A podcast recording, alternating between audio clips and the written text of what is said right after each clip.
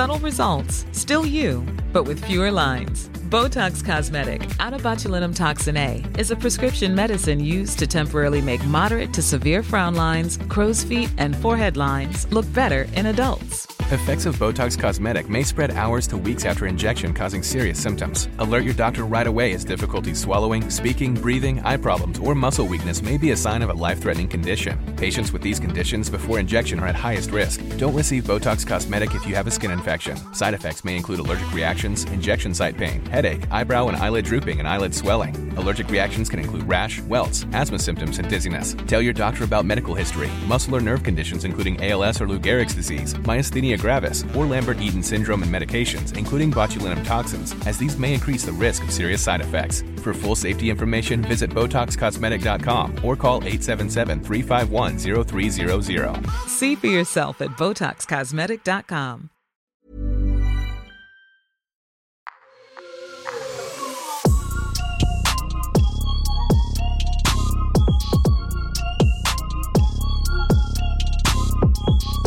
Salut à tous, c'est Raphaël Dacruz pour le podcast BPM de Bouscapé, une émission pendant laquelle on échange avec des producteurs sur leur parcours, leur discographie et leur réflexion musicale. Et aujourd'hui, on accueille Faz. Salut Faz. Salut Raph, comment ça va? Bah très bien et toi? Ouais, ça va, impeccable. hein. Merci Super d'avoir accepté, bah, merci à toi d'avoir accepté l'invitation. Alors, j'ai- j'aime bien être transparent avec les gens qui nous écoutent. Toi et moi, ça fait déjà la troisième fois qu'on se rencontre. Ouais, Voilà, on a, fait. on a déjà fait une vidéo et un article ensemble. Ouais. Bon, cette fois-ci, c'est un format audio chez Bouscapé, donc c'est quand même une première d'une certaine manière. Ouais. Mais on se connaît déjà un petit peu. Voilà. Je, je- je- je ne dé- je ne te découvre pas entièrement aujourd'hui. Non, non, non, carrément pas. Mais c'est l'occasion, en tout cas pour ceux qui écoutent ce podcast, de- d'en cool. découvrir plus sur toi. Alors, comme j'ai coutume de faire, je vais faire un CV accéléré, même si après on va revenir sur ton parcours. Donc, Phase, producteur qui travaille avec euh, Orelsan depuis La Fête est finie, mais a aussi collaboré avec Cobaladé, SCH, Lyonzon ou encore Sneezy. Tu as également eu un, un début de carrière comme musicien à ton propre nom, dans ce qu'on a appelé la, la scène SoundCloud. Ouais. On va en parler tout à l'heure.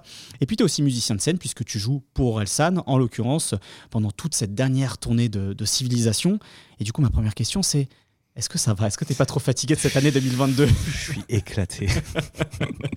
Parce que pour, pour rappeler la chose, j'ai à peu près compté entre les, euh, les, les dates en, son, en votre propre nom, au nom d'Orelsan, plus les dates des festivals. J'ai compté presque 80, 80 dates, je peut-être même crois, plus. Je crois qu'on a dépassé les 90 Ouais, dates. ok, plus, plus de 90 Ah dates. ouais, je crois, si je me trompe pas. Euh, Peut-être Paul pourra me contredire derrière. ou Paul, pas. qui est ton manager, euh, voilà. Exactement. il sait pas. Voilà. Bon, bah, c'est à l'estimation entre 80 et 90, quoi, c'est Ouais, ça. Exactement. Ouais, c'est Euh, sport. Ouais, franchement, c'était super technique, mais en même temps, tellement d'énergie transportée par euh, tout ce public, tu vois, qui nous a suivis tout au long de cette tournée. Donc, euh, franchement, c'était incroyable et j'en garde des souvenirs mémorables. Alors, j'ai envie de te poser une première question difficile comme ça d'emblée. T'as préféré la tournée de la fête est finie ou la tournée de civilisation? Honnêtement, c'est c'est- pas comparable. C'est pas comparable parce que il faut imaginer que la tournée de la fête est finie, c'est un peu euh, c'est un peu ma première expérience de grosse tournée. Donc je le vis pas de la même façon. Euh, Il y a eu avec le recul, je pense qu'il y a il y a eu vraiment une un genre de d'espace temporel où j'ai rien vu passer. Mhm. Tu vois ce que je veux dire? Pendant la fête est finie parce que beaucoup de choses à appréhender, beaucoup de choses, beaucoup de pression aussi que je m'étais mis Mhm. parce que pour remettre aussi dans le contexte, euh, à l'époque, donc quand je rencontre euh, l'équipe pour euh, travailler sur l'album,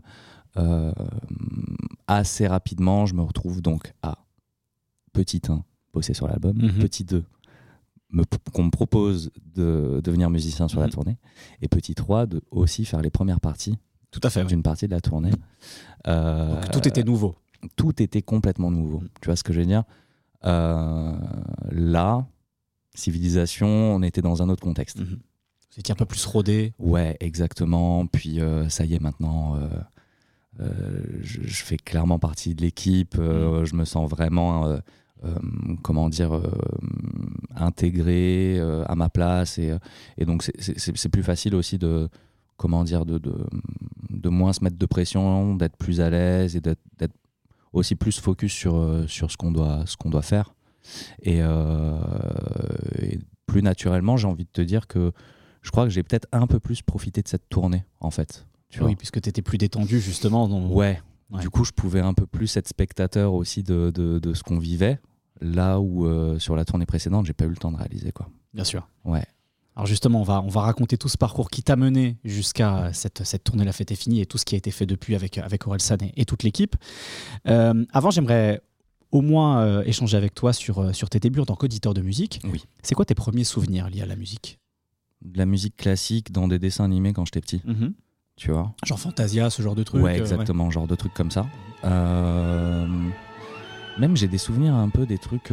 Alors peut-être je me trompe, hein, peut-être que je fais une association d'idées bizarres, mais je me demande s'il n'y a pas de la musique classique aussi dans les Looney Tunes, C'est fort possible, ouais. tu vois. Ouais, ouais, tout à fait. Euh, j'ai- des petits souvenirs comme ça.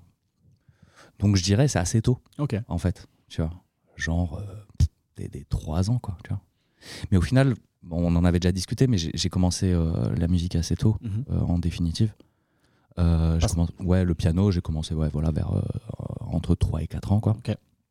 Un peu par hasard au final. Euh, et au final, j'ai jamais arrêté derrière. Tu vois, ça a duré euh, jusqu'à présent.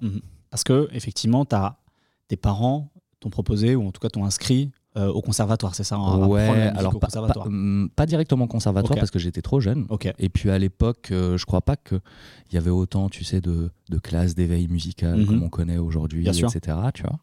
Donc il fallait que j'attende d'être un peu plus grand pour pouvoir accéder au conservatoire. Donc au départ, c'était des cours particuliers. Et puis je suis rentré au conservatoire vers 8-9 ans, quelque chose comme ça. Mais c'est tôt quand même, mine de rien. C'est assez tôt. ouais. Ouais. Franchement, c'est assez tôt. Et, euh, et honnêtement, je, c'est une chance, c'est une chance d'avoir eu euh, accès à ce, ce- ce bagage euh, de connaissances si tôt. Tu vois ce que je veux dire? Ça m'a permis d'avoir euh, pas mal de, de, de connaissances sur tout un tas de choses que des fois euh, mes pères n'ont pas. Tu vois Mhm. ce que je veux dire Et euh, père euh, P-A-I-R-S, Mhm, tu vois. fait, ouais. et, et- et du coup, on se complète très vite sur tout un tas de, de jobs et c'est, ça défonce. Donc, je, je suis- je suis très fier. Mais en parallèle de ça, tu es un, un enfant et un adolescent des années 90-2000. Ouais, Donc tu découvres au, sens très large la pop musique, notamment les musiques électroniques et le rap. exactement. C'est quoi tes premiers souvenirs en particulier sur ces, sur ces genres musicaux-là qui, qui vont, qui vont te marquer et, te, et te, te faire tomber amoureux de ces musiques-là quoi? Euh, alors, je te dirais des trucs assez, euh, euh, entre guillemets, classiques, tu vois. Mes premiers musiques, mes, ah, pardon, mes premiers souvenirs de musique, c'est Daft Punk, 50 Cent, Timbaland, Britney Spears, mais c'est très, euh, c'est très naïf au départ. Tu Bien vois sûr. ce que je veux dire euh, Tu connais pas, t'es jeune. T'es emporté par le- la mode et l'effet de groupe aussi peut-être euh, d'une ouais, certaine et puis manière. l'accessibilité était Mhm. différente, tu vois. Euh, J'achetais encore des disques, j'allais encore à la Fnac, tu vois. Euh, c'est un peu plus tard que j'ai eu genre Emule, tu vois. Que j'ai pu télécharger illégalement de la musique. Je pense qu'on est tous passés par là. on est forcément tous passés Quand par on a été adolescent dans les années 2000, on est tous passés par le piratage. Exactement, avec la petite lecteur clé MP3, USB. voilà. Exactement. Euh, donc ouais, ouais, c'est. mais au final, c'était vachement cool parce que c'est une période qui nous a, euh, je pense, tous forgés, tu vois, dans notre euh, quête de, de personnalité musicale, Mhm. tu vois, parce que ça nous a permis d'accéder à tout un tas de musiques euh, auxquelles on pouvait pas spécialement accéder à la Fnac, tu vois, à Mhm. moins que tu passes une journée entière. Et encore, de toute façon, dans, dans les slots là où tu pouvais écouter les CD, tu pouvais pas écouter tout ce que tu avais dans la bibliothèque. Donc Bien en sûr. Mhm. gros, tu avais ce qu'il y avait à dispo et basta quoi. Donc euh, euh, ouais, là l'univers du possible était incroyable quoi. Est-ce qu'il y a eu des moments de contradiction entre euh, ce que tu apprenais en conservatoire, qui est de la musique très académique d'une certaine manière, de la musique classique, peut-être aussi du jazz, etc. Bref, Ouais. des choses qui sont euh, très codifiées, Ouais, sur lesquelles il y a une, une certaine exigence de ce qu'est le beau en musique, de ouf, et justement toutes ces musiques pop où c'est plus l'instinct et l'émotion qui dominent. Quoi. grave. Mais tu sais que ça m'a ça m'a complexé pendant quelques pendant quelques temps. Quand je, surtout quand j'étais ado en fait. Hum, parce qu'en gros, si tu veux, la force de passer par un parcours comme ça, c'est qu'en fait, très vite, surtout en plus si tu commences tôt, euh, tu vas devenir euh, assez vite virtuose. Et je, je parle pas pour moi, hein, je- Mm. c'est pour n'importe quel euh, musicien qui commence tôt, qui va travailler, Bien sûr. euh, forcément il va devenir bon, quoi. C'est logique. Et, euh, et le cadre de la musique classique, comme tu le dis, tend vers toujours le meilleur, le beau, l'excellence. Mhm. Voilà. C'est un truc qu'on essaie de nous transmettre assez vite, qui est très vite en contradiction avec euh, un peu l'esprit que tu peux avoir justement des fois adolescent, et les rencontres tu peux- que tu peux faire justement aussi adolescent, euh, que ce soit euh, à travers des groupes de musique, à travers en tout cas des expériences de musique commune, Mhm. tu vois, en groupe. Là, ça devient compliqué. Ça devient compliqué parce qu'il y a des contradictions euh, évidentes, tu vois, de genre le fun versus euh, bien faire. Tu vois ce que je veux dire? Et, euh, et, et je pense qu'à cet âge-là, tu n'as juste pas conscience de de, de, de, de la place, on va dire, de ton expertise à ce moment-là et dans quelle mesure tu es pertinent ou pas. Bien Tu sûr. dire? T'as pas une, une, une conscience aiguisée de toi-même en fait. Exactement, Ouais. tu as juste envie de, de montrer à tes potes que tu connais certaines choses Mhm. et, que, et que tu peux les aider, mais en fait, c'est- archi pas pertinent, tu vois. Euh, eux, ils veulent juste avoir du fun, et toi, t'es même pas foutu de leur offrir ce fun parce qu'au final, t'es un peu bridé par tous ces genres de. Au final, c'est des limites hein, un peu que tu te crées, tu Ouais. vois, qu'on t'a un peu. euh, Bah, c'est des cadres. Ouais, C'est- très cadré en fait, euh, justement Exactement. ce que tu apprends au conservatoire. Et, euh, et c'est pour ça qu'au final, d'aller vers des études de jazz après m'a un peu libéré de tout ça Mhm. et m'a un peu euh, via euh, m'a un peu libéré via via l'improvisation, via tout un tas d'exercices comme ça. Et ça m'a permis de, de justement être plus à l'aise en groupe et de pouvoir m'intégrer, tu vois. Ouais. Et, et là, ça a commencé à devenir moins frustrant et moins complexant, tu vois. C'était cool. Quand est-ce que tu passes du piano à des peut-être logiciels ou machines de composition assistée, euh, de musique euh, assistée par ordinateur et que tu commences vraiment à, à te former en tant que producteur, euh, souvent en autodidacte hein, ça- ouais, bah, je pense qu'on on le fait tous un Ah peu ouais. comme ça à cette époque-là. Euh, Ça commence un peu vers la fin du lycée, Mhm. notamment par euh, beaucoup de découvertes de musique électronique et un peu l'envie de refaire ça, quoi, tout simplement.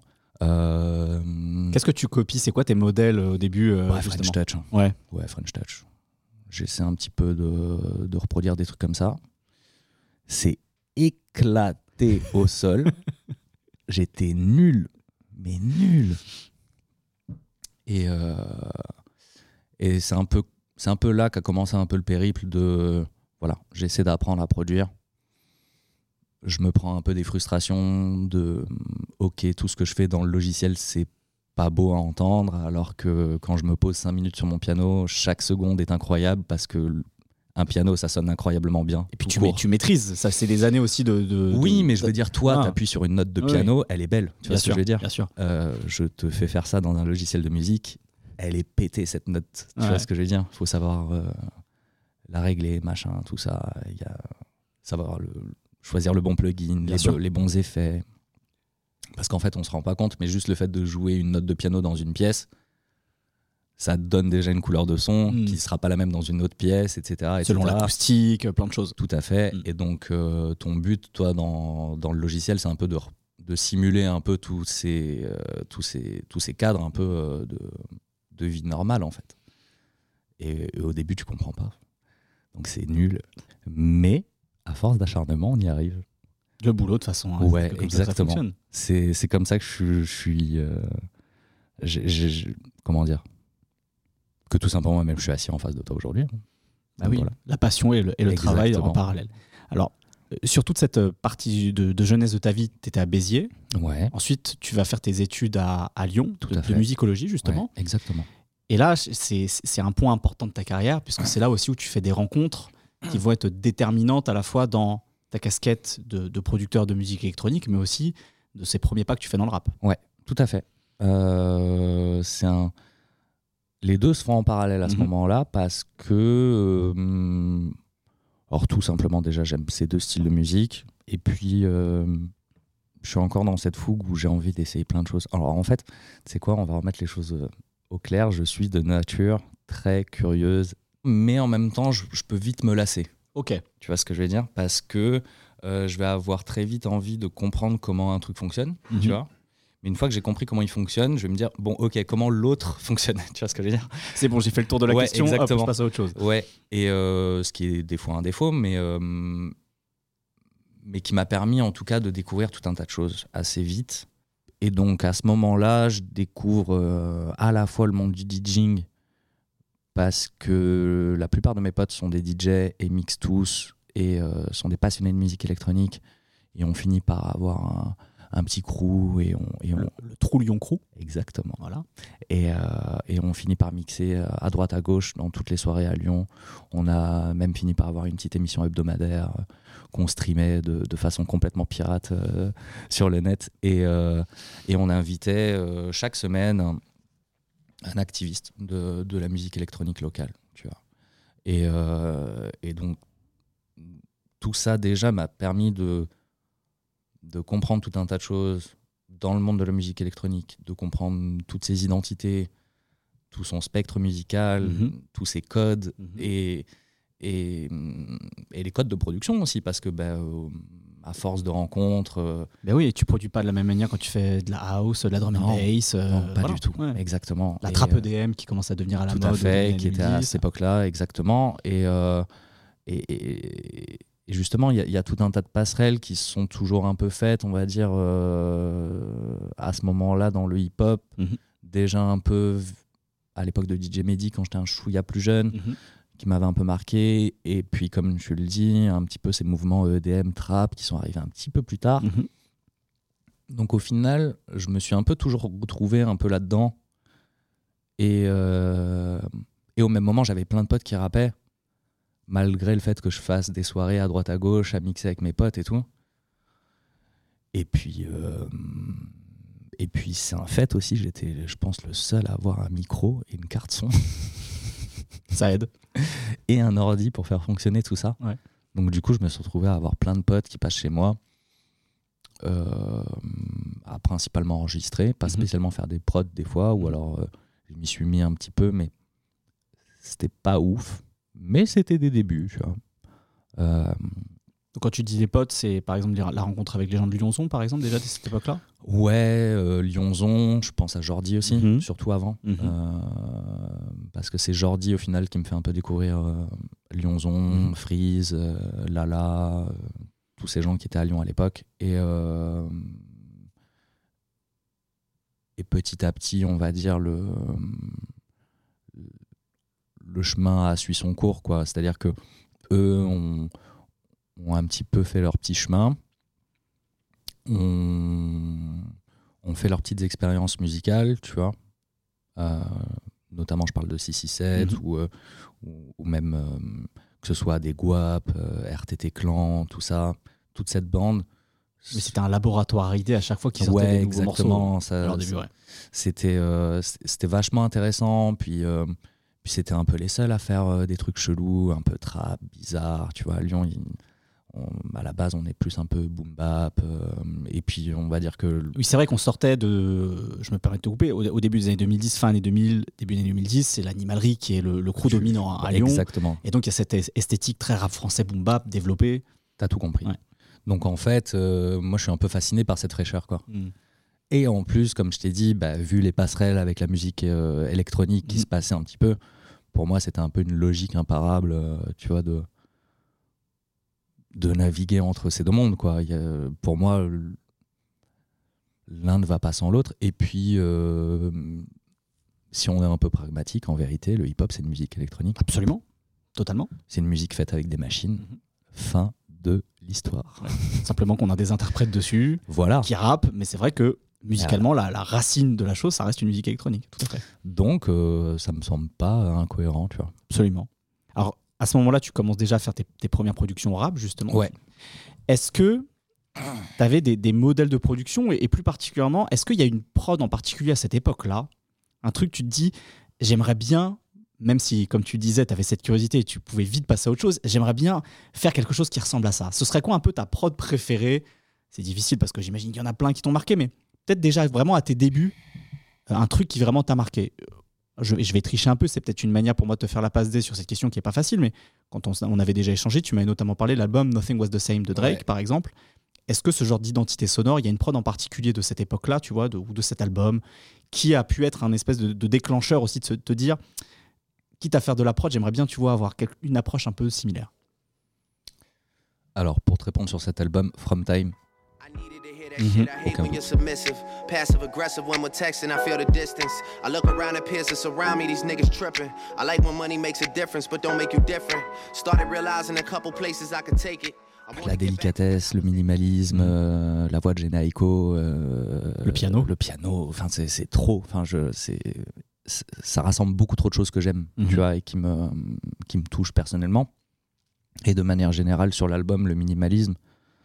c'est quelque chose qui m'a toujours euh, marqué.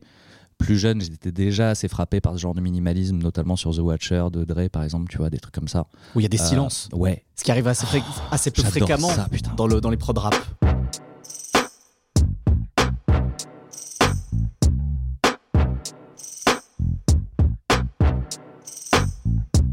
Avec des petits coups de brasse. pum, pum, pum, pum. Et la petite bœuf derrière. Ah pum, pum, pum, Oh là là, ce morceau, il me fascine. Le petit lead derrière. C'est dans un. Je sais pas, c'est. C'est hypnotique. Oh là là, c'est ouais, c'est hypnotique et en même temps, c'est un peu euh, malicieux. Tu vois ce que je veux dire? J'aime trop. Donc en fait, j'ai toujours été marqué par euh, une forme d'efficacité dans, dans, peu d'éléments.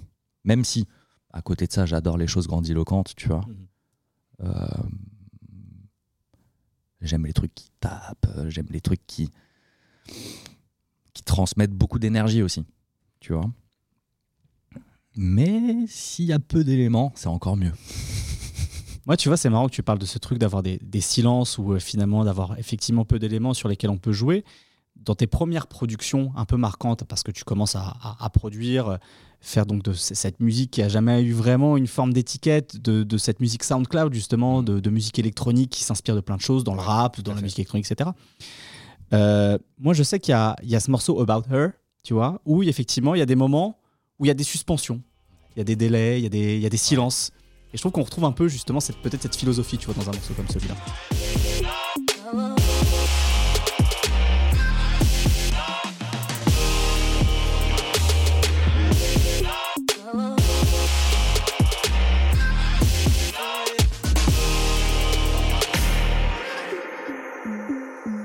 Plaisir que tu parles de celui-ci parce que justement, je trouve que c'est le parfait équilibre entre euh, justement cette grandiloquence et, euh, et ce minimalisme. Et, et à travers le contraste, je trouve qu'on se mange encore plus les deux. Mhm. Tu vois ce que je veux dire? Et, euh, et je crois que c'est ça aussi que j'aime bien dans la musique, le contraste. Tu vois? Parce que je trouve qu'on se mange mieux les émotions. Après, ça veut pas dire qu'il faut le faire euh, partout, tu vois. Bien sûr. Mais euh, dans ce contexte-là, en tout cas, je me le prends bien, quoi. Ok. Alors, à cette période-là, tu commences à te faire un nom justement sur SoundCloud avec tes productions. Parfois, tu le fais à deux avec Everydays. Tout à fait. Qui est quelqu'un euh, qui est également du Sud, mais que tu rencontres à Lyon, qui est de Perpignan. Ouais, exact. Et que tu rencontres à Lyon. Ouais. Everydays qui va beaucoup travailler aussi, notamment avec Nemir, etc. Tout à fait. Vous avez donc euh, notamment le projet Almeria, le morceau Almeria justement, euh, qui, est important aussi à cette époque. Et tu es également DJ. Ouais. Tu commences à tourner. Ouais.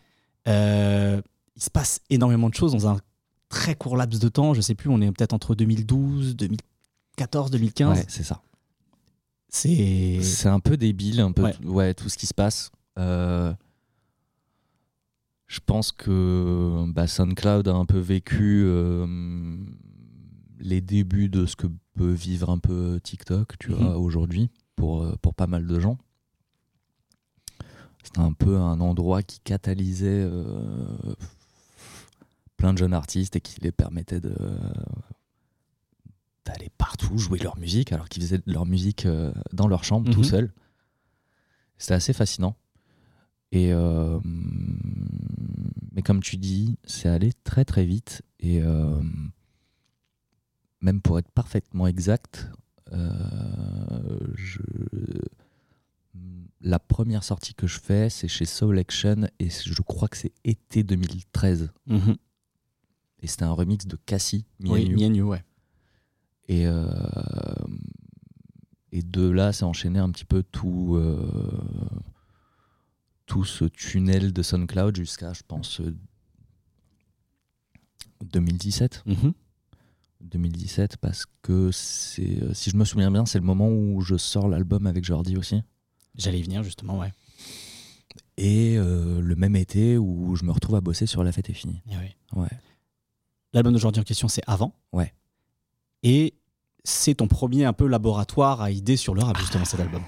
Quel régal cet album. Qu'est-ce qu'on a kiffé, putain. C'est dans un de mes anciens apparts. 20 mètres carrés, une cuisine, une pièce, un clic-clac, des enceintes. Et on s'était enfermé, je revenais d'Asie, en fait, j'avais fait une tournée là-bas. Et euh, c'était un peu une période où. C'est pas que j'en avais marre, mais. euh, bon, je pense pas mal de gens en ont déjà parlé ces, ces- ces- ces dernières années, mais il y a quand même un sujet de DJ tout seul en tournée, tu vois. Avec des, des- des destins tragiques, on pense notamment à. Avicii, voilà. Bon, euh, je, je, je, je- veux pas non plus dire que j'en étais là, mais honnêtement, euh, c'était rude, quoi. Mhm. C'était rude parce que tu passes ton temps à être tout seul, euh, tu voyages tout seul, euh, tu passes peu de temps dans les villes, tu découvres pas grand-chose. euh, C'est usant en plus. euh, tu joues tard. tu joues tard, Voilà. et tu prends tôt l'avion, tu dors pas, c'est c'est un peu merdique. Donc j'en avais un peu marre de ce rythme de vie. Et puis, euh, et puis honnêtement, avec Jordi, ça faisait longtemps qu'on avait envie de faire de la musique. Euh, et puis, au- et puis, faut être honnête, à l'époque, à l'époque, on se rencontre. Donc c'était au début où je faisais un peu de, on va dire, deux trois prods, et c'était pas ouf. Tu vois, c'était pas ouf. Et puis entre temps, j'ai un peu euh, développé justement cette euh, signature musicale que j'ai développée sur SoundCloud. mhm. Et ça lui a bien plus parlé, évidemment, le fait que bah, j'aille dans des prods très lentes, très sexy, euh, minimalistes, Mhm. justement. Mhm. Du- des fois, des, des samples de voix découpés à droite, à gauche, etc. Beaucoup de production vocale. Et, euh, et Jordi, je pense qu'il était vachement sensible à ça parce que lui aussi, euh, vu qu'il faisait, des prods, il a toujours eu un, un rapport de production de sa voix euh, très vite en fait. Lui, il traite sa voix à la base euh, quand il faisait des sons tout seul comme un instrument quoi.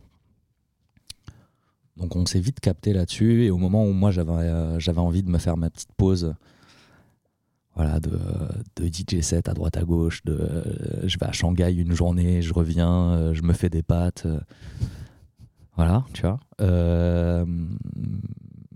On a décidé de s'enfermer bah, deux semaines je crois quelque chose comme ça deux trois semaines dans, dans cet appartement miteux sans luminosité.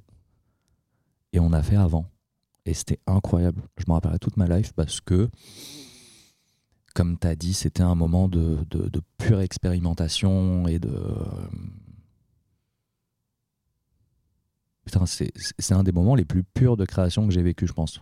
Vraiment, parce qu'il y avait zéro limite. Vraiment. Je veux dire, j'ai. Faut, faut remettre dans le contexte, quoi. Jordi, à l'époque, euh, c'est un peu le premier gars euh, que t'entends euh, avec des voix cheloues. Vraiment proposer quelque chose de radicalement différent. Et vous, vous l'aviez entendu euh, autotuné. hein. Mhm. Moi, je l'ai eu euh, dans ma pièce. Chanter dans le micro. Ouais, ouais. Donc, faut se dire que euh, plein de fois, moi, je pétais les plombs. Je me disais, mais ouais, mais qu'est-ce que tu fous? Est-ce que vraiment, Ça va donner quelque chose? est-ce que ça va donner quelque chose? Et je me suis juré de toujours le faire confiance. Et, euh, et ça a donné avant. Je trouve qu'il y, a un- il y a un morceau qui, qui- qui symbolise peut-être ce truc euh, d'urgence, de créativité pure, d'être presque sur le fil constamment. C'est un morceau comme Rouler Jeunesse. Je lui retourne sa mère, je suis au courant, ta tête, j'ai pas le goût, à la fête, je t'emmerde, roule ma tête, je vais faire simple, faire bref, fais comme si on se connaissait. J'ai pas Parce qu'il y a, il y a très, quelque chose de très poisseux, très. C'est vrai. Tu vois, dans ce morceau. C'est vrai. Mais en même temps, lui, il a toujours été un petit peu fataliste. hein. Je, je le vois plus trop aujourd'hui, donc euh, je, je, je sais pas trop comment il Mm. voit la vie aujourd'hui, mais euh, à l'époque, on, on faisait ça. C'est vrai qu'il avait une vision très, euh, pas négative, mais un peu, un peu désuet de la vie. Quoi. Hmm. Et donc, tu le disais, 2017, c'est une rencontre importante. On en a déjà parlé un petit peu en début d'émission, la rencontre avec Game Orelsan. changer. Voilà, avec cette fameuse anecdote qui racontait, et moi c'est comme ça que je l'ai apprise, cette anecdote qui racontait sur la tournée La fête est finie où il t'envoie un mail en anglais. Ouais. Tu vois, bon, mais je suis français, mec. Bah, exactement. Et, et donc il t'appelle euh, avec euh, Aurel Escred pour participer à ce futur album que va être La fête est finie. Est-ce que tu peux nous raconter dans quelles conditions tu arrives à travailler sur cet album? Alors au départ, je reçois euh, donc, euh, donc les fameux messages d'Aurel. On reste en contact, machin. Il se passe un peu de temps. Et, euh, donc arrive ce fameux été euh, où en fait Aurel m'envoie un message et me dit voilà, on est en train de finir l'album avec Scred là. Euh, on aurait besoin d'un petit coup de main. Si t'es chaud de passer 2-3 jours, pas plus, t'es le bienvenu. Je dis ok. Là, je suis en vacances chez ma mère dans le sud, mais je suis chaud. Euh, je prends un train, genre, euh, je sais pas, deux, trois jours après, et je me retrouve au studio avec eux, et euh, bah, intimidé, quoi. Tu vois ce que je veux dire? Bien sûr. En vrai, c'est un mec que j'ai écouté euh, tout, mon, enfin, tout mon lycée, quoi. Donc, euh, petite pression, tu te dis, wesh, il se passe quoi là Genre là, ça y est, pour de vrai. Et, euh, et en fait, ils me mettent tout ça s- pff, très vite à l'aise, en fait. hein. Euh, le courant passe très vite. On se met très vite à écouter de la musique. J'entends déjà pas mal de titres qui étaient déjà finis. Je crois qu'à l'époque, je me rappelle déjà d'entendre un... Bah, déjà, il y avait Basique, c'est sûr. Euh, Il y avait... euh, J'ai souvenir que tu m'as parlé de Tout va bien aussi, qui était. Exactement, il y avait tout va bien. Mhm. Je me l'étais pris, mais en... je m'étais pris une sacrée claque. Voilà, il y avait, il y avait quand même une bonne partie de l'album. Alors, du coup, si la- l'album était déjà bien avancé, qu'est-ce qu'ils cherchaient en, en te contactant? Je pense qu'ils en étaient au point de l'album. Eux, ils, ils voient vachement un album comme un puzzle. Et on va dire qu'ils en étaient euh, peut-être à hum, 70% du puzzle. Mais qu'il leur manquait peut-être euh, quelques petits détails pour aller gratter les pourcentages restants qui permettraient de valider les 30% euh, de l'album là. Le faire passer à peut-être un échelon auquel ils n'avaient pas imaginé en termes de son, de grain, etc. Exactement. Et, euh, et je pense que je, co- je cochais un peu ces cases parce que j'étais un peu plus jeune. J'ai un peu en moyenne 10 ans euh, de moins que, que, que les gars, quoi. Et, euh, et j'avais d'autres esthétiques, d'autres approches. euh, un truc peut-être un peu plus quinri au Mhm. final, tu vois.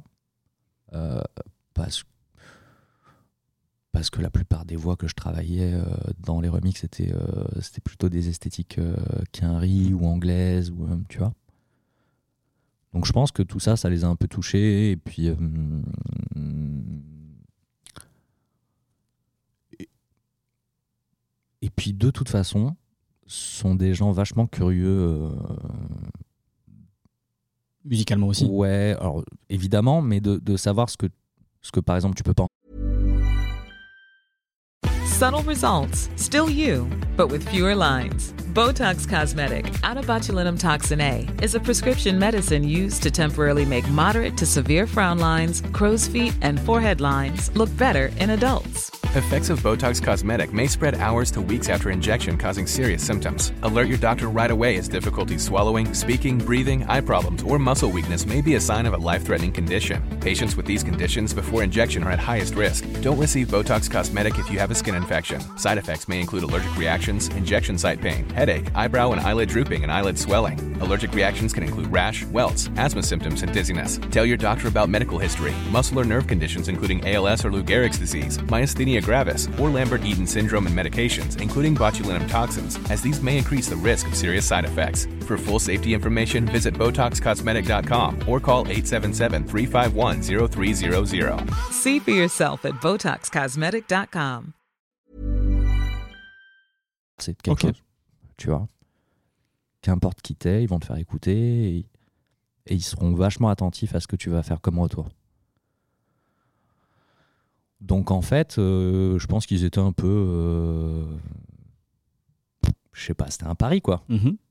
C'était pas sûr que ça allait marcher, hein, je pense. hein. Eux, ils se sont dit, vas-y, on va tester. Et puis, je sais pas, ça a matché quoi. Ça a matché. Est-ce que déjà il y avait une, une direction euh, très anglaise sur certains morceaux Tu sais, ce truc très garage, two step, etc. Ouais. Au moment où tu arrives, Ouais. c'est pas toi par exemple qui donne cette impulsion là, c'est quelque chose qui existe déjà Non, non, non, non, non, non, non. Ça existe déjà. Et de toute façon, Aurel a toujours été drivé par la musique anglaise. C'est un grand fan de The Street par Ouais, exemple. Voilà. tu vois. Mm. Euh, Dizzy Rascal qui l'invite sur l'album. que j'allais dire, Voilà. Dizzy, tu vois. Mm.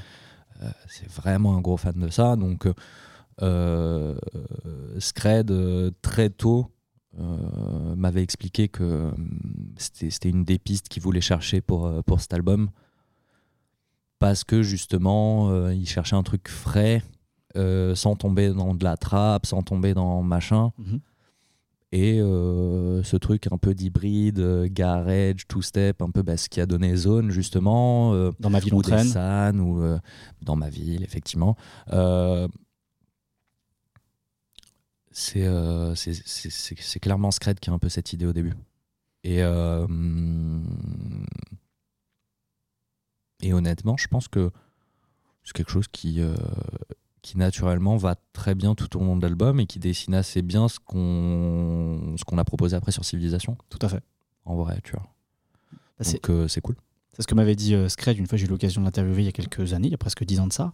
Il dit, m'avait dit, euh, j'ai beaucoup aimé cette théorie, il me dit, ton album d'après, c'est quelques idées que tu as déjà fait germer sur cet album-là. Tout compris. Et voilà, et quelque part, on va y venir après sur Civilisation, on va pas faire le bon temporel tout de suite, mais Ouais. on retrouve ce truc-là, effectivement, de quelques idées qui, ont, qui, qui sont plantées dans, dans La fête est finie pour germer, germer sur Civilisation. Exactement. Ouais. Mais ça, c'est un peu la force des gars, c'est qu'ils ont vraiment la big, big, big picture. Mhm. C'est vraiment. euh, ils pensent à chaque élément qui entoure un peu l'album. quoi. Je trouve qu'il y a un morceau euh, sur cet album, La fête est finie, où, où on t'entend, où on entend vraiment la patte que tu apportes, c'est des fêtes de famille. Je trouve que des fêtes de famille, d'une certaine manière, c'est plein de choses que tu as fait Ouais. justement ces années précédentes. Ouais. Et on entend particulièrement ta patte sur ce morceau-là. Je sais pas si tu, si tu es d'accord avec ce, ce constat. Je, je me rends pas compte, mais, euh, mais je- avec le recul maintenant, ouais, je suis un peu d'accord. Parce qu'il y a ce côté minimaliste. Minimaliste, un peu plus trap, Mhm. euh, débile. euh, Je déteste les fêtes de ouais, famille. c'est vrai. C'est vrai. Déjà les soirées où je suis sûr de pas baiser, j'en ai trop fait au lycée. J'ai déjà envisagé des cousines, quitte à risquer le triso. Mais quand je vois la gueule de Delphine, qui sert à rien à part se plaindre, je comprends pourquoi son mec pourrait préfère danser avec le chien. Si j'ai plus de euh, 30 ans, et je suis toujours Non, c'est vrai que c'est rigolo de, de, de repenser à tout ça. Mais euh, en tout cas, c'était euh, c'était une expérience vachement cool et qui m'a hum, qui m'a donné vachement confiance en moi par la suite. Tu vois, le fait que ça se passe bien à l'époque avec les gars, et qu'ils me fassent confiance et qui et qui me valorisent, c'est euh, c'était vachement cool. Et en plus, donc, comme tu le disais, ils te font suffisamment confiance pour partir avec eux en tournée. Ouais, Tu nous as raconté à quel point ça t'avait mis la pression. Il fallait que tu fasses De les premières ouf. parties.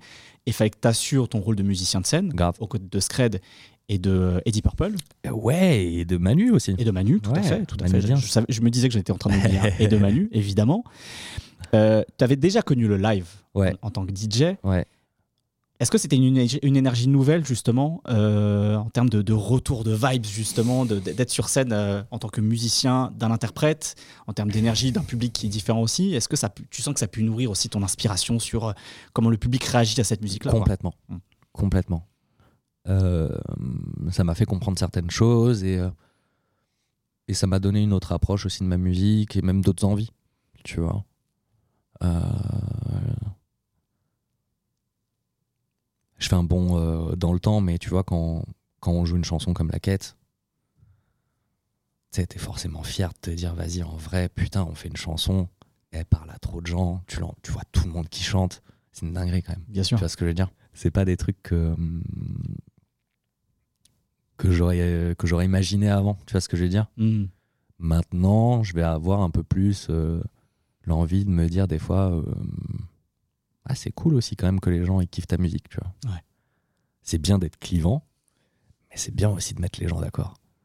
C'est euh, c'est cool quoi. Il y a une émotion comme ça que tu peux ressentir que sur scène. Tu vois et euh, c'est un peu ça la beauté de notre métier, c'est de, voir qu'un truc comme ça, euh, fait dans une pièce, peut transmettre autant d'émotions à autant de gens, c'est assez ouf.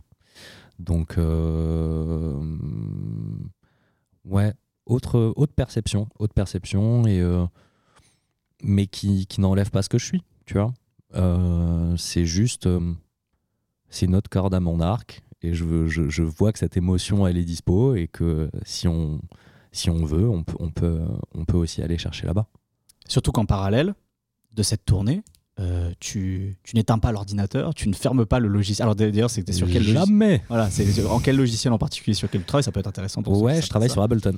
Donc tu fermes pas Ableton, Non. tu continues de produire Ouais. et tu commences parce que en travaillant évidemment pour quelqu'un comme Orelsan, collaborant avec lui, bah, ça te fait un nom, ça te, Ouais. ça te permet à ton nom de circuler. Exactement. Et tu commences à rentrer dans cet écosystème du rap français. Tout à fait. Euh, et donc, euh, pour ceux qui ne, qui ne sauraient pas, tu as notamment produit des morceaux comme RR91 de Kobalade et Niska, euh, RAC de, Ouais. de SCH, et je pense que ça se passe à peu près à cette période-là, c'est ça? Ouais, exactement. C'est à peu près à ce moment-là, c'est pendant la tournée. Et je profite un peu des moments, euh, que ce soit en tournée, dans le bus, durant les festivals. Chaque petit moment de pause, en gros, me servait à faire de la musique, que ce soit tout seul ou même avec les potes, tu vois. Mhm. Mais en tout cas, j'étais très vite conscient que c'était un moment euh, un peu charnière Mhm. et qu'il fallait, euh, fallait profiter de tout ça. Et euh, bah, j'y suis allé, tout simplement. Chaque opportunité qui se présentait, j'étais là. Et alors, ce que j'aime beaucoup sur ces productions qui sortent euh, signées à ton nom sur cette période, justement pour des rappeurs français, donc j'ai déjà cité ces morceaux-là. Euh, Il y a aussi le morceau Feu, feu, pardon, feu, feu régulier, je vais y arriver. Feu régulier de Sneezy. Ouais. Il y a quelque chose d'extrêmement, justement, là où il y avait des choses très mélodiques, euh, c'était beaucoup plus arrangé d'une certaine manière Ouais. sur le- sur sur l'album de d'Orelsan.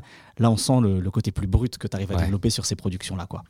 C'est une envie de ta part, c'est des choses qu'on te demande, ou c'est un truc qui boue en toi, où tu te dis j'ai envie de faire des choses euh, comme ça, tu vois, le, le piano un peu désaccordé de R91, le, le, le son presque neptunien, tu Ouais. sais, voilà, de, de- du morceau feu régulier. Tu sens que c'est des choses qui, qui bouillonnent un peu en toi et que t'as pas encore eu le temps d'exprimer, l'espace et le temps d'exprimer. C'est exactement ça. C'est exactement ça. Il y a, euh, il y a un truc que j'ai bien appris maintenant avec le temps, c'est que chaque, en gros, chaque chose a son contexte. Mhm. Et, euh, et donc, c'est pas très grave de ne de, de pas faire certaines certaines choses dans d'autres contextes, mais il faut juste se, se trouver des possibilités pour aller exprimer d'autres terrains Mhm. et justement développer peut-être ces nouvelles envies dans les bons contextes, tu vois. Euh, mais en gros, c'est un- c'est une identité musicale qui a toujours été en moi. hein, Mm. Tu vois, moi j'aime les trucs euh, sales, rough, mixés de façon complètement euh, démesurée. Je, je- je veux sentir les basses dans toute la pièce. Je, je, je sais pas comment dire. J'aime trop ça, quoi. Une forme de violence dans le minimalisme. J'adore ça, quoi. Mhm. Et, euh, et clairement, Aurel, c'est pas spécialement une personne faite pour ça, tu vois Mhm. ce que je veux dire? Donc euh, je savais très bien que c'était pas quelque chose que j'allais faire euh, avec Aurel, tu Ou alors sur un coup, peut-être sur un album précédent, comme La mort du disque, par exemple, Voilà, exactement. qui est un morceau très contextuel, voilà. T'as tout Avec, compris. avec une thématique, voilà. Voilà. Mais euh, su- sur La fête est finie, il n'y avait pas le contexte pour Mm. ça, c'était pas du tout le sujet de l'album. Euh, donc fin de l'histoire. Ouais. Alors que ça s'y prête mieux, justement, avec les artistes que tu rencontres à ce moment-là. Exactement. Ouais. Quand on me propose qu'au balader, je me dis yes, c'est parti. Et- Je lâche les chevaux. Ouais. J'étais trop content. J'étais vraiment trop content. Qu'est-ce que c'est trop bon la vie d'artiste Et je paye tout avec une pub Et dire que j'ai vu ce qu'il peut J'étais à deux d'autres prendre des années de dire Mais maintenant elle veut tout baiser avec moi Sans demander mon avis Pas Et avec le recul, je pense que hum, ma carrière, je la vois un peu comme ça jusqu'à présent. C'est un peu hum, une, une petite partie un peu hum, un peu plus musicale. Mhm. suivi d'une d'une période un peu plus euh, violente. Tu vois, peut-être une forme de schizophrénie musicale, je sais pas. Mais en tout cas, ouais, je j'arrive à très vite dissocier les périodes. Après, c'est vrai que c'est aussi euh, souvent marqué par les, euh, par les tournées aussi, hein, euh, qui euh, forcément euh, impliquent un cadre, tu vois, Mhm. et me rendent pas forcément disponible sur tout un tas de projets. Bien sûr. Mais ouais, j'aime bien en tout cas euh, explorer chaque facette de, de mon kiff musical, quoi. Parce qu'avant tout, de toute façon, c'est du kiff, Bien sûr. tu vois. C'est la musique qu'on aimerait écouter déjà soi-même. Exactement. Tu Voilà. me retires les mots de la bouche. Donc il y a un moment, euh, si je fais pas ce que j'ai envie d'écouter, ça m'intéresse pas. Euh, je suis avant tout un kiffeur de zik, quoi. Donc j'y vais, j'y vais, j'y vais, j'y vais, et et je, je, me laisse pas de limite de ce côté-là parce que c'est de la musique, je sais le faire, et il y a toujours moyen d'apprendre de nouvelles choses et surtout d'expérimenter de nouvelles choses à travers tout ça, tu vois, parce que je pense qu'on en est à un point dans la musique, on a tellement expérimenté de choses que euh, les nouvelles associations, si on les cherche pas, on, on va pas les trouver, elles vont pas se présenter à nous, quoi. Est-ce que pour autant, euh, dans, dans- dans les propositions que tu as pu avoir, les, euh, les, les, les opportunités, tu vois, les rencontres, est-ce qu'il y a, il y a des artistes avec lesquels tu as commencé à bosser, puis finalement ça n'a pas matché? Est-ce qu'il y a des productions de face finalement qui ne sont pas sorties, tu vois, parce que finalement, ce qui peut arriver, tu vois, Il y en a trop plein, voilà, c'est ça. il y en a trop plein. Euh, quoi, tu veux des noms? Ouais, bah si, si t'as un, si t'as un exemple, ou, ou, ou presque le, le cas contraire d'un truc où tu t'es dit, euh, bah, peut-être pas, et en fait si, enfin tu vois, je sais pas si, tu vois. Euh, Non, non, mais en fait, tout est possible. hein. Mm. Euh, franchement, euh, non, il y, y- y a eu plein de, de- de morceaux qui sont pas allés au bout. Euh, Même avec des artistes avec qui c'est allé au bout. Mm. Tu vois ce que je veux dire? Euh, Je prends l'exemple d'SCH. euh, on a fait RAC, mais il y a eu d'autres morceaux et on les a peut-être pas finis Mm. et c'est pas très grave. Mmh, Tu vois oui, bien sûr. Et, euh, et c'est pas pour autant qu'on va arrêter de bosser, tu vois ce que je Mhm. veux dire, ou quoi que ce soit. C'est ouais. juste. Je sais pas, c'est. C'est euh, c'est de la musique, tu vois. Ouais. Il y a des moments où ça marche, c'est cool. Les planètes sont alignées, on s'est tous mis d'accord. Autant des fois, c'est pas très grave, tu vois. Et, euh, et même, de toute façon, le but à la fin, c'est juste de faire le meilleur morceau possible. Donc, c'est cool. Est-ce qu'il y a des il y a des il y a des il y a des, inter- des interprètes, des artistes, des rappeurs qui t'ont su- qui ont pu te surprendre justement te dire j'aurais jamais imaginé qu'ils prennent une prod comme ça et finalement il l'a prise. Bah, Soso Manes récemment euh, sur le morceau qu'il a fait avec SCH. CH, ouais. Ouais. Euh, va jobber. Mhm. C'était une prod un peu. Euh, Oui, Il y a un peu un- clairement strip club. euh, tu vois Ouais, il y a un groove un peu euh, californien ouais, aussi, Vraiment, ouais. tu vois. Tu m'insultes sur Twitter, mon frère. Va jobber. Tu grattes des sous à ta mère, c'est grave. Va jobber. Arrête de te mettre Boucha pour air. Va jobber. Ah, tu connais un tel, on s'en balait. Va jobber. Et c'était c'était une époque où en plus je revenais de LA et tout, donc euh, j'étais j'étais clairement là-dedans et tout. Et cette prod, elle dormait euh, depuis, euh, je crois, 2-3 piges, quoi.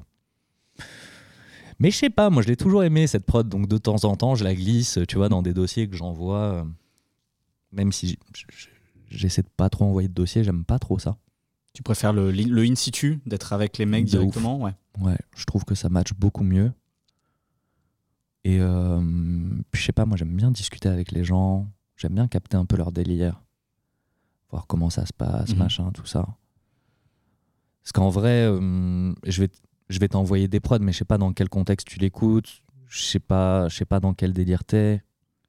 Même si tu m'envoies des références, etc.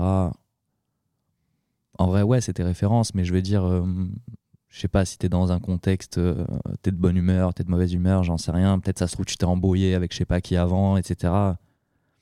Eh vas-y, viens on se voit, Mhm. on se pose, on discute. On échange les vibes. Exactement.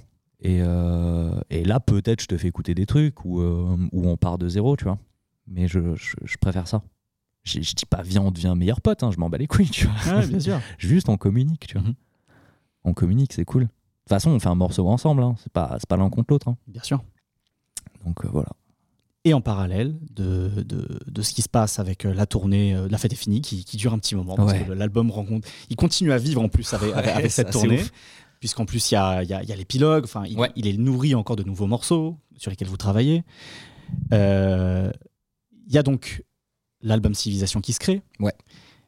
Euh, Est-ce qu'il y, y a des- il y a des intentions précises de ta part, justement? Est-ce que, euh, parce que c'est des échanges, est-ce que toi aussi tu te dis, tiens, j'aimerais bien, tu vois, peut-être euh, faire ce genre de proposition à Aurel, tu vois, pour l'amener sur des, sur des nouveaux terrains? Grave, grave, grave, grave, grave, grave. Parce que c'est une chance de me retrouver aussitôt dans le projet, tu vois, euh, par rapport à l'album précédent. Mhm. Donc euh, très tôt, je suis dans le processus de création et, euh, et de suite, on peut envisager tout un tas de pistes euh, inabordables, tu vois ce que je veux dire. Et même, en vérité, Aurel, il est friand de ça. Qu'on le, sort de sa zone de confort. ouais, plus c'est chelou, plus tu passes par des trucs complètement différents, plus ça va le nourrir et, et potentiellement on va arriver vers quelque chose qui aura peut-être rien à voir avec ce qu'on a fait au départ. hein. Mm. Mais c'est un peu ce qu'on a, ce qu'on a montré au final dans le, dans le doc, tu vois. C'est la deuxième que- saison de. Ouais, la deuxième saison, ouais, exactement, ouais. Euh, en vrai, euh, on passe par tout un tas d'étapes, quoi. Avant qu'on se dise, ok, c'est bon, le morceau est terminé. Il n'y a, y a jamais rien qui est figé, quoi. Sur cet album, il y a des coprods avec Scred, il Ouais. y a des prods à ton, à ton nom propre. Ouais. Je pense notamment à Athéna et Rêve Mieux. Et là, j'ai presque eu l'impression de retrouver euh, la petite fibre romantique, justement, du, du, du, euh, du phase de SoundCloud. Ah, tu fais plaisir. C'est un truc que tu partages je- Voilà. Ouais, surtout rêve mieux et Ouais. tout. ouais, ouais, ouais. Rêve mieux. Mieux que l'argent, mieux que le pouvoir, mieux que les deux. Rêve d'être heureuse. Rêve mieux, je suis trop content de ce morceau parce que je trouve que c'est celui qui, euh, qui se rapproche le plus, on va dire, de mon esthétique euh, d'il y a quelques années. Quoi. Mhm. Donc ce truc un peu euh, presque naturel chez moi en fait. J'ai envie de te dire, demain tu me demandes de faire une prod en 5 minutes, je crois que je fais ça. Tu vois. Tu fais ce genre de mood, quoi. Ouais, exactement. ouais. Un truc euh, très lent, très euh, dans l'émotion, Mhm. les harmonies, les textures. Tu vois.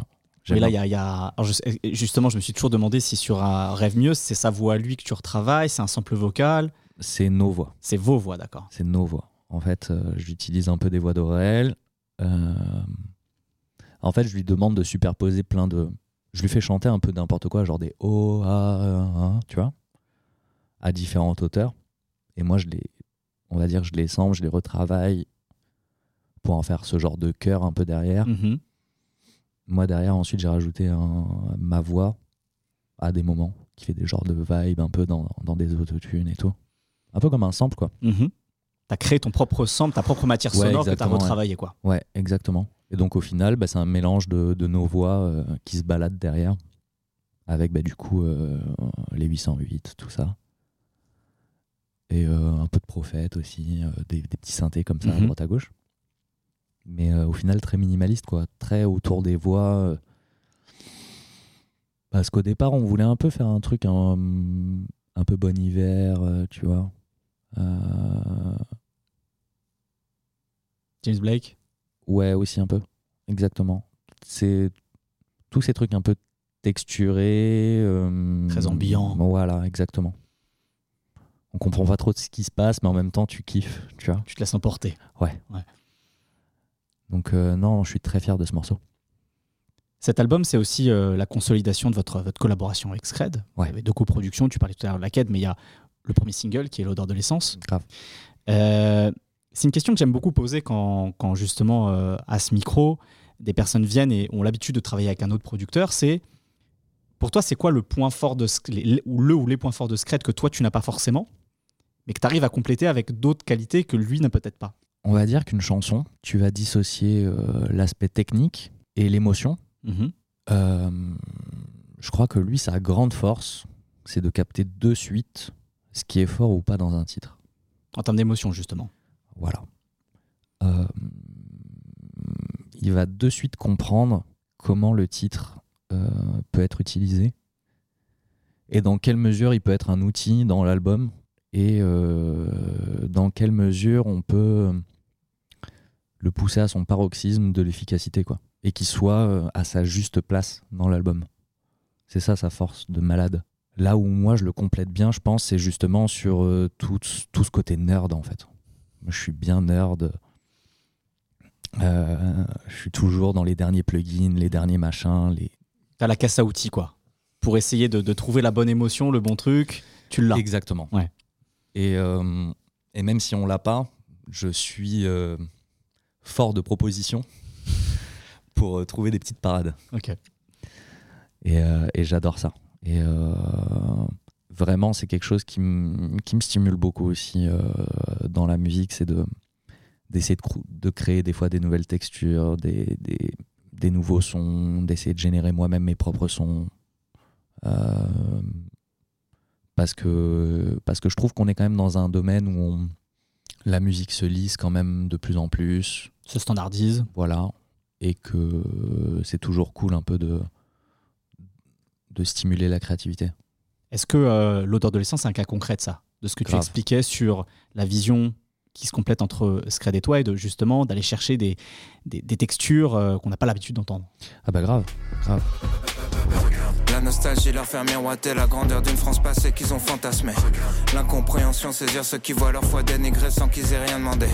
La peur les persuader que des étrangers vont venir dans leur salon pour les remplacer. Le désespoir leur faire prendre des risques pour survivre là où on les a tous entassés. L'odeur de l'essence, au, au moment où on commence à bosser ensemble, euh, sur le titre, il y a déjà, euh, comment dire, il y a déjà un peu la base du truc, quoi. C'est-à-dire que au moment où Aurel était venu bosser chez moi, il y avait déjà, on va dire, euh, une bonne base, genre les batteries, un peu le sample, la basse, tu vois, et un genre de bout de couplet, quoi. Mais je crois qu'Aurel, il était pas trop dedans au début. Et au final, euh, si je me trompe pas, Scred, au final, c'est lui qui, qui dit non mais attends, attends, de toute façon, regarde, t'as ça, tu vas le finir. Et ça va être bien. tu vois Euh, la raison. Ouais, exactement, tu vois. Et lui, il, il a vraiment cette force de, de, de- de justement euh, canaliser Aurel et de, de justement des fois lui montrer que hum, des fois c'est sous son nez, quoi. Mais ça, c'est, c'est comment dire? C'est leur dynamique. c'est ça, tu vois, Voilà. c'est normal. Ça fait tellement d'années, Ouais. tu vois, qu'ils se, qu'ils sont ensemble, qu'ils se font plète. Euh, c'est, leur façon de bosser à la base, quoi. Mm. Et puis je pense qu'Aurel aussi, il aime bien, être- il aime bien se torturer aussi. Ça, c'est senti justement sur euh, les, deux saisons de, euh, de, de Ne montre ça à personne, ça s'est bien senti. Euh, depuis, tu as, aussi travaillé avec un autre artiste et ça montre encore peut-être ta, ta plus grande palette, c'est un artiste comme Simia. Ouais. Où là, on est sur un album où on sent ses influences rap, musique électronique, mais aussi des choses beaucoup plus pop rock. Ouais. Euh, c'est un des, un, des, un des disques les plus récents justement sur lesquels tu as travaillé. C'est comment tu rencontres cet artiste et est-ce que c'est euh, c'est aussi des choses où tes forces de proposition, où il y a un échange Comment ça se fait en fait, ce, ce, ce, ce- cette EP Euh, ça se fait via une rencontre euh, d'un ami en commun en fait qui me présente Imia et qui me, qui me dit voilà, euh, je pense que vous pourrez bien vous entendre et tout, euh, ce serait cool que vous vous rencontriez. Et moi honnêtement l'univers un peu entre guillemets des les, les identités rock un peu alternatives, anglaises, etc., presque un peu punk, c'est des trucs moi que j'ai écouté euh, plus jeune, tu vois. Parce que de, de mémoire, tu m'avais raconté que ton père, il vient de cette culture rock en plus. Ouais, exactement. Tu as ouais. peut-être été sensibilisé assez tôt à ça aussi. Ouais, assez, ouais. Euh, mon père avait pas mal de vinyles euh, à la maison, etc. Donc c'est des choses qu'on écoutait, euh, qu'on écoutait vachement. Mhm. Et ça, ça, ça fait un peu partie de ma, ma culture musicale, quoi, tu Mhm, vois. C'est un sûr. truc que j'ai fait des concerts, je suis allé voir pas mal de trucs que je kiffais, etc. Tu vois. Donc c'est une énergie qui m'est très familière et, et à laquelle je suis assez sensible. Donc très, euh, très content d'aller explorer un peu ces terrains. Tu vois, au départ, en fait, quand, quand on me parle de Simia, je me dis, ah, ça peut être cool, quoi. Tu vois, je le vois pas trop comme un crossover un peu nul, euh, je sais pas comment dire, de deux mondes qui, se, qui vont pas ensemble, quoi. Je le vois vraiment plus comme un truc de genre, ah, enfin, je sais pas comment dire. Ouais, ouais, je comprends. Parce que ça, Ça fait partie des envies dont on parlait tout à l'heure quand tu as fait les prods très brutes du rap. C'est peut-être aussi un truc où tu te dis Ah, Ouais, exactement. Je me dis, putain, euh, c'est dommage, on n'a pas encore expérimenté ces pistes, tu vois. Alors que les Quinry l'ont fait là depuis pas mal d'années, Mm. on va dire sous leur version un peu plus euh, justement Quinry, donc Mm. un peu plus Blink, euh, Mm. tu vois ce que je veux dire. Ouais, bien sûr. Mais la version vraiment rock anglaise, euh, un peu brute, tu vois, Arctic Monkeys, machin, tout ça, pas trop de, de gens qui ont, qui ont pris cette, cette vague. Ce qui me paraissait un peu bizarre parce que pour moi, justement, euh, bah, un groupe comme Arctic Monkeys a une approche très peura, Mhm. tu vois, dans la façon dont ils chantent, dont c'est écrit, dont, ça, dont c'est rythmé, etc. Donc en fait, pour moi, c'était une, une passerelle assez logique, mais qui, qui s'est jamais vraiment réalisée. Je, je sais pas trop pourquoi. Donc j'étais assez content de voir quelqu'un qui pouvait euh, aller chercher dans ses, dans ses esthétiques et, euh, et, euh, et ça s'est très bien passé. On, a passé quelque chose comme deux semaines chez moi aussi à bosser, plus encore quelques semaines aussi sur Paris en studio, à explorer justement toutes ces, toutes ces nouvelles un peu, toutes ces nouvelles esthétiques un peu qui se croisent entre eux, ce, cette ouais, pop, rock, rap. Parce que lui, il vient de ça à la base. Mhm. Tu vois, il, il rappe beaucoup. Euh, Donc, euh, c'était assez enrichissant en fait d'a- d'aller chercher là-dedans. Et ça m'a nourri dans, on va dire, d'autres choses. J'en avais besoin à ce moment-là. Alors justement, on a beaucoup parlé de ton parcours jusqu'à très récent. Ouais. Dans le futur, est-ce que tu as des envies? Est-ce que tu veux reprendre euh, ta carrière sous ton nom, refaire des choses avec toute cette musique hybride qui a fait ta réputation Est-ce que tu veux faire de la musique à l'image? Est-ce que tu voilà, c'est quoi là dans l'immédiat un truc qui tu- parmi tous les trucs qui pourraient t'exciter? Parce qu'encore une fois euh, tu disais à quel point tu avais cette curiosité, cette appétence, tu vois, de, de- de vouloir comprendre et faire plein de choses. Dans l'immédiat, il y a quoi? Est-ce qu'il y a un truc en particulier, tu vois, sur lequel tu aimerais aller? Il y a, il y a pas mal de choses. Mm. Euh, la musique à l'image, en plus, cette année, c'est quelque chose que j'ai déjà un peu exploré. Mhm. Euh, donc, je vais sûrement continuer à le faire. Euh, j'ai évidemment envie de, de ressortir de la musique en mon nom. Et je pense que c'est quelque chose qui va arriver au cours de l'année. Mhm. Euh, et c'est pas des conneries. Ça va C'est pas du bullshit. Non. C'est du concret. Non, c'est du concret. Euh, parce que justement, je suis un peu dans une, euh, dans une recherche un peu sonore en ce moment et que après toute cette période, euh, on va dire à faire des, des titres très loud, très mainstream, j'ai un peu envie de revenir à des trucs un peu chelous et profiter, on va dire, de d'une petite capsule temporelle où je vais justement aller chercher. Et ça s'instaure un petit peu dans, dans tout un tas de, de réflexions que j'ai actuellement et de, de nouvelles euh, choses que je découvre à travers euh, de nouvelles envies et notamment dans, dans, dans la tech, tu vois. Mhm. Euh, je m'apprête bientôt à, à peut-être sortir, même très sérieusement sortir, des, des, des VST. Oh, oh. Ouais. Donc en fait, ça fait quelques temps là que je me suis associé à, à des développeurs. Mhm. Euh, on bosse depuis pas mal de temps ensemble pour développer des instruments logiciels, Mhm. que ce soit sur euh, plateforme mobile, donc sur iPad euh, ou sur ordinateur. Et, euh, et on est assez content parce que on commence à avoir des résultats très très cool euh, de d'outils euh, qu'on serait euh, bientôt fiers de, de- de- de proposer et qui stimuleraient en gros un petit peu la, la créativité des, des utilisateurs quoi. Euh, un peu dans ce que je t'expliquais tout à l'heure quoi. Mhm. Euh, je trouve que la musique aujourd'hui se lisse un peu trop et que hum, ça serait cool un petit peu d'offrir des, des nouveaux moyens et des nouveaux outils Mhm. euh, pour justement stimuler un peu cette créativité et, et même de la contraindre. Parce que je pense que c'est en étant contraint qu'on est le, le plus créatif. Bien sûr, c'est quand on a le dos au mur parfois qu'on peut être. euh, Exactement. on trouve les, les ressources intellectuelles Ouais, et créatives exactement. pour les dépasser. Donc à suivre cette année, je pense. Voilà.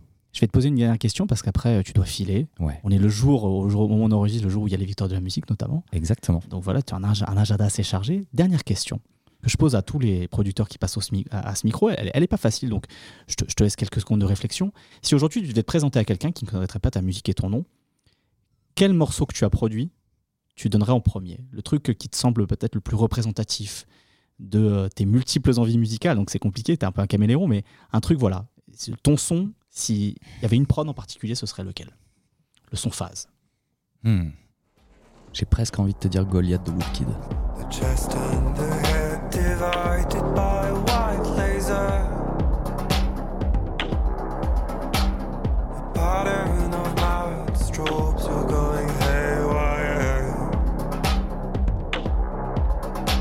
Grandiloquence, texture, euh, un peu nerd Mhm. et en même temps euh, chanson, quoi. Mais en même temps euh, très bizarre. Ouais, et puis tout cet héritage musique électronique, rap qu'on peut entendre aussi dans ce c'est ça. Et très contrasté aussi, Mhm. tu vois, Mhm. comme je disais tout à l'heure. Donc je trouve que celui-là, il coche pas mal de cases. Ah, c'est difficile d'en choisir un. je sais. Trop tard. Waouh. tu me dis celui Mais c'est bien, ça, ça, donne- ça donne une porte d'entrée pour les Non, auditeurs. mais celui-là, ça va. En plus, il est classe. Voilà. Tu vois. Ouais. Il nous a nominés au Grammy et tout. Franchement, c'est cool, tu vois. Puis c'est pas mal de terminer là-dessus parce que on a parlé de d'Aurel évidemment et peut-être Ouais. que des gens qui vont écouter ce podcast connaissent déjà ton travail pour Alsan, pour ACH, pour tu vois pour tous ces gens qu'on a cités. C'est peut-être une belle porte d'entrée, tu vois, pour euh, présenter encore une autre de tes palettes et, et puis c'est un morceau euh, très représentatif de ta, de ta discographie aussi. Bah, euh, écoute, en tout cas, euh, je suis je suis ravi de l'entendre. Et ben écoute, avec plaisir. Merci à toi d'avoir été là avec nous. Merci à toi pour l'invitation, Raph. Merci à toi. Le podcast BPM de Bouscapé, où on échange avec des producteurs sur leur créativité, leurs inspirations, leurs réflexions musicales. N'hésitez pas à vous abonner pour découvrir les anciens épisodes et les futurs qui arrivent. À très bientôt.